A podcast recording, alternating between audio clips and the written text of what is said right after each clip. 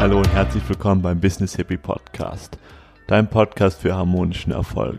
Mein Name ist Ferdinand Otto, ich arbeite als Visionsmentor und ich habe es mir zur Aufgabe gemacht, Menschen beim Erreichen ihrer Ziele zu helfen, sei es ob äh, privater oder persönlicher Natur. In diesem Podcast bekommst du alle möglichen Tools und Inspirationen, um deine Vision zu finden. Heute habe ich zum Interview Markus Gabor eingeladen.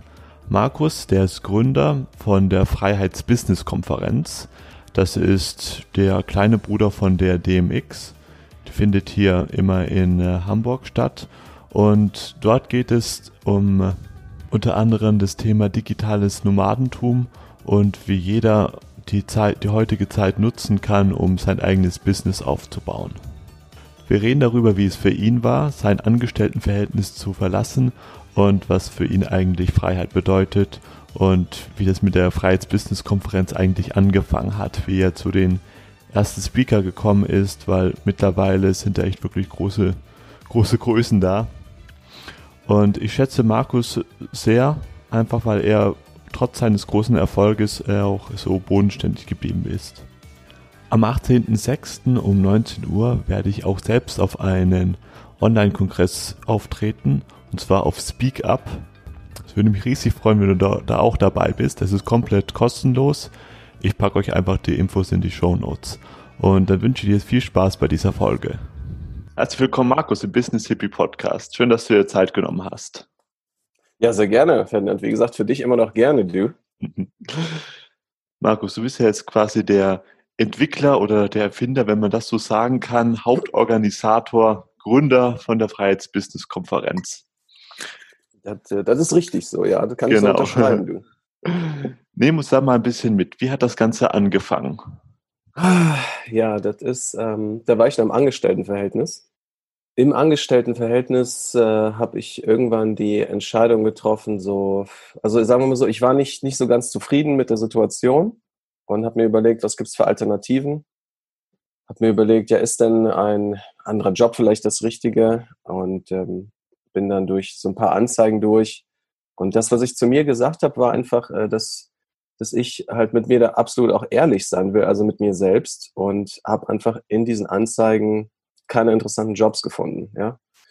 Und dann dachte ich mir, okay, das ist dann also nicht die richtige Alternative. Ja. Und irgendwie dachte ich mir dann auch, ja Mensch, der ist dann auch diese Selbstständigkeitsgeschichte gewesen. Ich war schon mal ähm, so ein bisschen nebenbei selbstständig, sage ich jetzt mal, Anfang der 2000er Jahre, äh, so im, äh, im E-Commerce-Bereich so ein kleines bisschen. Und während der Studienzeit ähm, war ich halt auch immer daran interessiert, da wollten wir auch was starten, hatten schon so Pläne, aber haben es dann nicht komplett durchgezogen und deswegen diese Idee hatte mich nicht losgelassen. Eigentlich war es immer mein großer Traum, selbstständig zu sein, ja. Das habe ich einfach so in mir drin. Ich weiß nicht warum. Es ist einfach, äh, ich weiß auch nicht, woher das kommt so genau, aber ich habe halt dieses, diesen Freiheitsgedanken so in mir drin.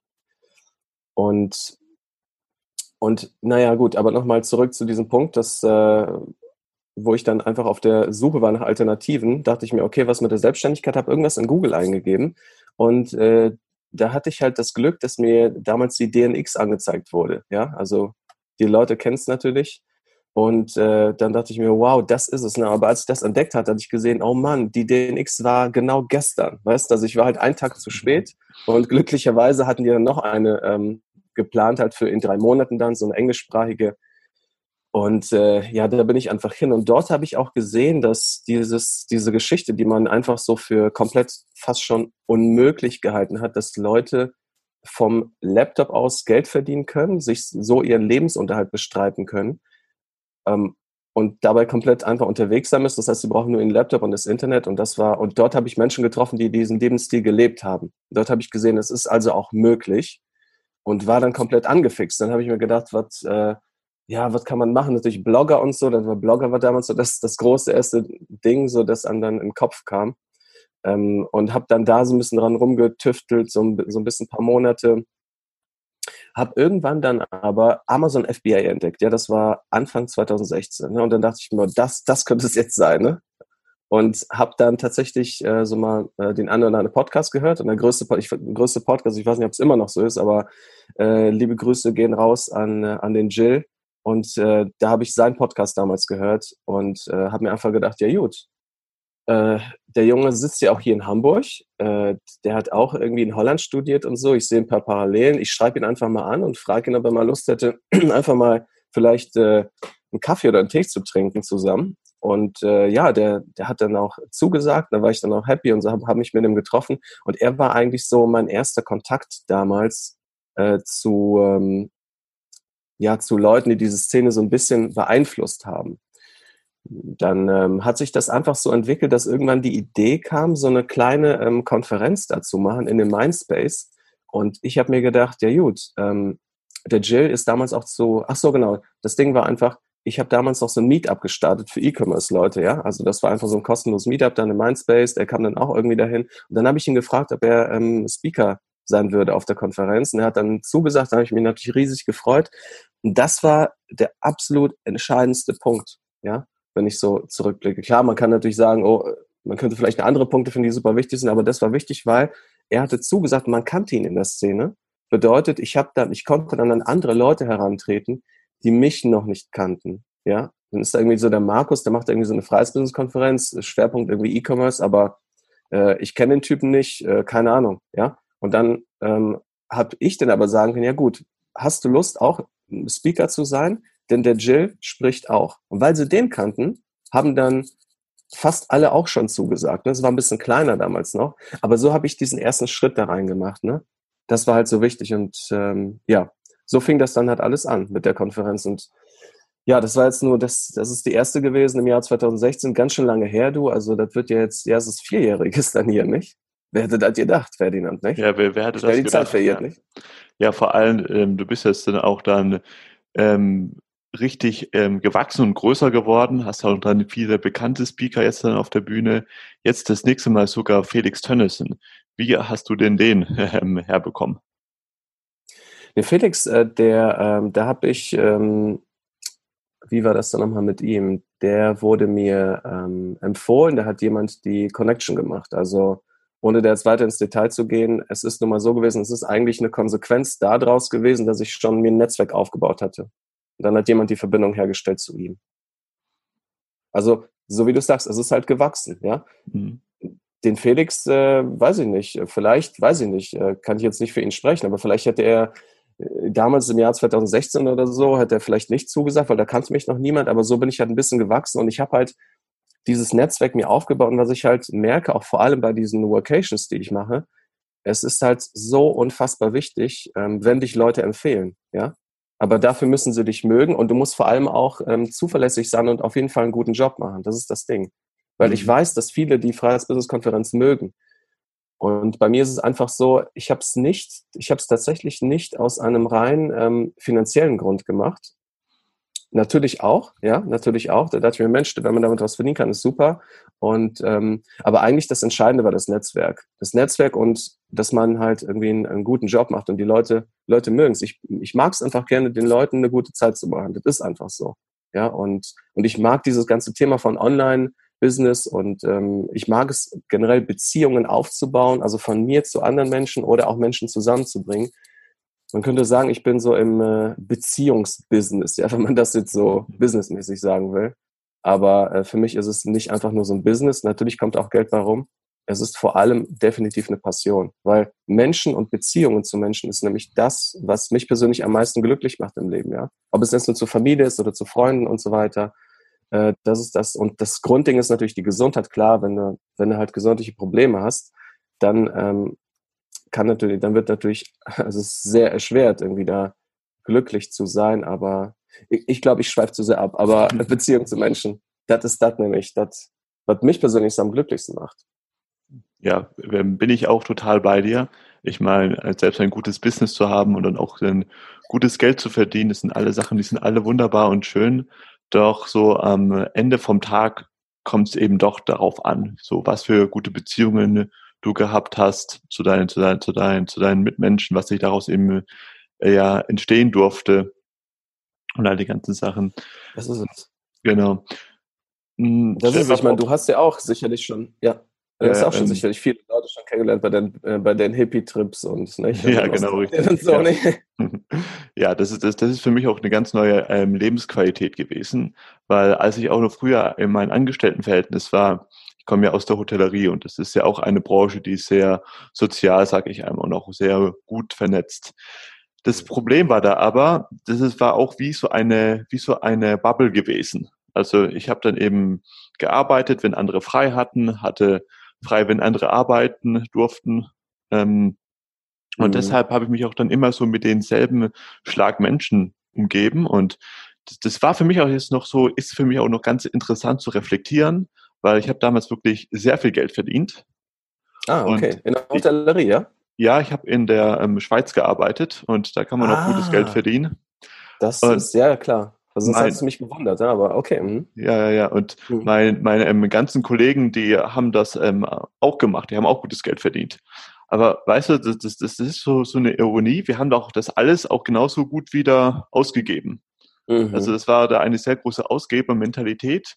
Und ähm, ja. In der Schweiz ist das Geld nämlich auch schnell ausgegeben dann, nicht? Da ist es, das kommt auch noch dazu, das ist auch wiederum schnell ausgegeben. Und ich, ich dachte mir noch so, Mensch, hätte ich damals vielleicht nur einen Bruchteil irgendwie zurückgelegt oder irgendwie ja, ja. angelegt oder vielleicht in irgendwas anderes investiert. Ähm, aber nennen wir, nennen wir das Kind beim Namen, den Bitcoin. Ja, den Bitcoin, meinetwegen, ja. Das, das war aber damals noch überhaupt gar nicht in meinen Horizont drin, dass man das eben machen könnte und dass es überhaupt auch eine richtige Alternative gibt zum, An äh, zum An ähm, Angestelltenverhältnis. Ja. Nehmen uns da mal ein bisschen mit. Also stell dir mal vor, jetzt eine von unseren Zuhörern, die haben wir so noch mit digitalen Nomadentum noch überhaupt gar nichts zu tun oder vielleicht nur einmal so, so gehört. Wie sieht denn dann so ein ganz klassischer Alltag bei dir aus, wenn du jetzt mal in Hamburg bist oder wenn auch nicht, wenn du mal zu einer, wenn du mal zu einer ähm, Vacation fährst? Ja, also ich bin ein Typ, der hat tatsächlich äh, manchmal ein Problem äh, damit, äh, sich selbst zu disziplinieren.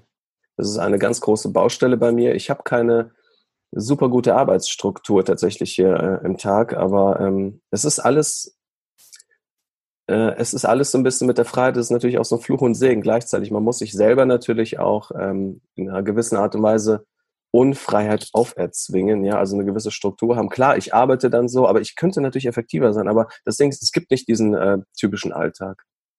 Den gibt es einfach so nicht. Ich kann einfach machen, was ich will. Ich könnte, ich kann auch theoretisch sein, wo ich will. Ich persönlich bin nicht so der typische digitale Nomade, weil ähm, ich bin zwar digital, aber äh, nomadenmäßig, weißt du, so ein typischer Digitalnomad, der ist dann für mich persönlich halt die ganze Zeit irgendwie auf der Welt unterwegs. Und ich bin halt schon größtenteils in Hamburg. Ja, wir waren jetzt ja auch in Thailand und so weiter, auch dieses Jahr vor der Corona-Geschichte. Man kann das alles machen, das ist auch gar kein Problem. Bei mir ist es so, ähm, ich mache zwar Offline-Events, ja, also diese Workations und Konferenzen, aber du, also das ist ja dann nur ein paar Tage im Jahr, wo das tatsächlich dann offline sein muss. Ich kann alles andere, kann ich ja komplett hm, von zu Hause aus machen ne? oder von, von wo auch immer ich, ich das mache. Und bei mir ist es ganz viel mit, mit Telefonieren, ja, also Beziehungen dann aufrechterhalten und Calls machen und so weiter. Ähm, Sachen organisieren dann und so. Und ähm, aber um auf deine Frage zurückzukommen, so diesen ganz typischen Alltag gibt es nicht bei mir. Den gibt es nicht. Ja, das ist ja auch schon mal eine ganz große Lebensqualität. Also für, für mich ja, war das ähm, schon eine der wichtigsten Sachen überhaupt, um aus diesem Trott auch mal auszusteigen.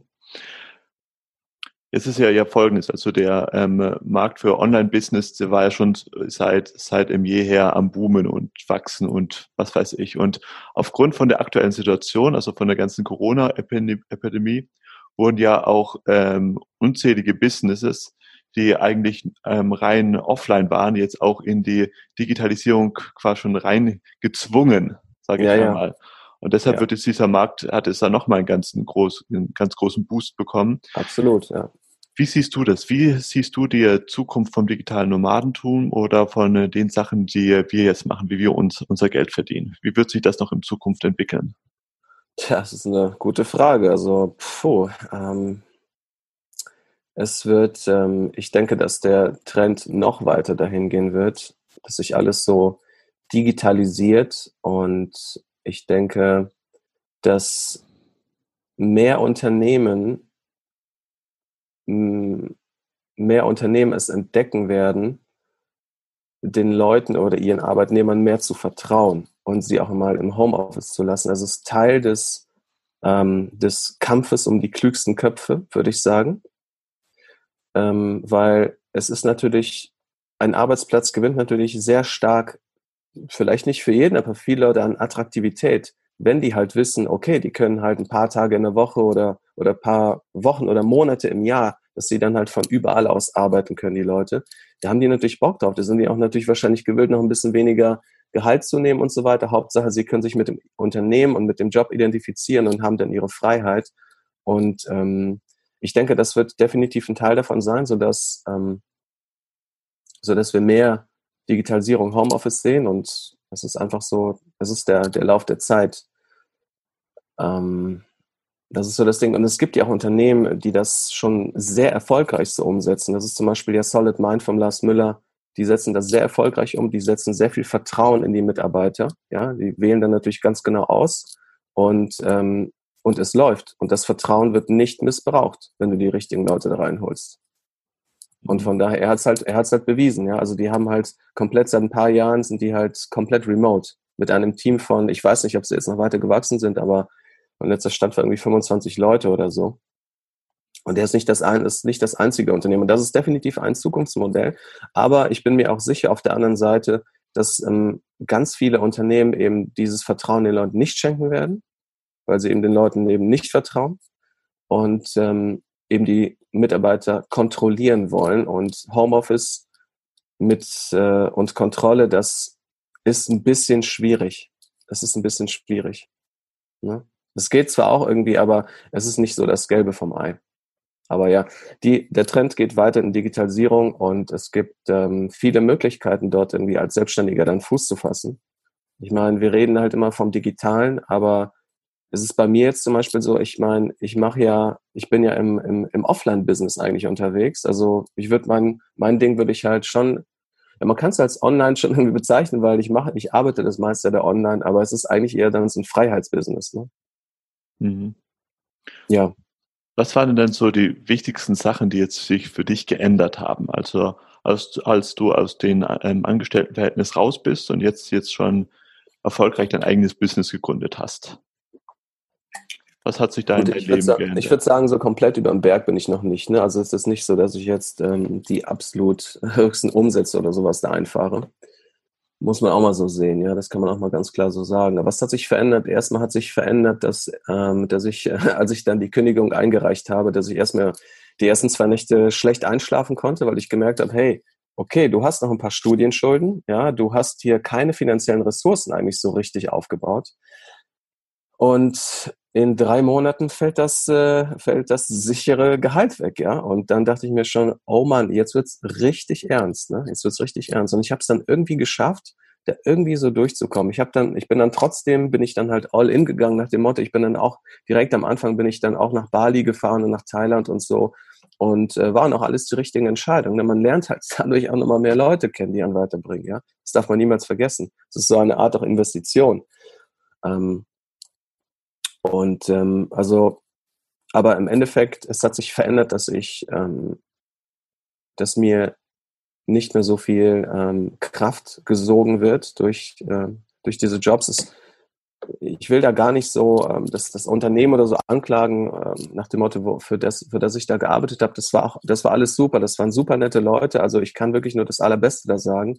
Ähm, es geht nicht darum, das irgendwie speziell dann schlecht zu reden, sondern ähm, ich war auch schon vorher in Angestelltenjobs, ja, und ich rede auch mit Leuten, die in Angestelltenjobs sind und so. Und es ist einfach nicht meine Welt. Es ist einfach diese Unfreiheit, ähm, mit der ich da nicht so klarkomme. Ich gestalte mir das halt lieber irgendwie selbst. Und ich denke mir, wenn mir das so viel Energie saugt, dann, dann, dann bringt das nichts. Dann ist es einfach nicht, es ist einfach nicht mein Weg. Ja? Also, um das mal ganz kurz zu fassen, was du, ähm, um auf deine Frage zurückzukommen. Für mich hat sich am meisten geändert Freiheit, aber auch, es ist eine, es ist aber auch dann gleichzeitig vor allem ähm, in der ersteren Zeit so ein bisschen mehr finanzielle Unsicherheit natürlich eingekehrt, ne? weil du musst, du musst gucken, wie, äh, wie ersetzt du dieses Gehalt dann und du bist voll auf dich dann angewiesen. Ne? Und du bist voll für alles verantwortlich. Das ist einfach so im Leben. Ich glaube, das ist auch die, gibt sicherlich Ausnahmen von dieser Regel, aber grundsätzlich sollte man immer gucken, ähm, dass man sich selbst in die Verantwortung zieht und niemals in die Opferrolle gehen. Das ist ganz wichtig.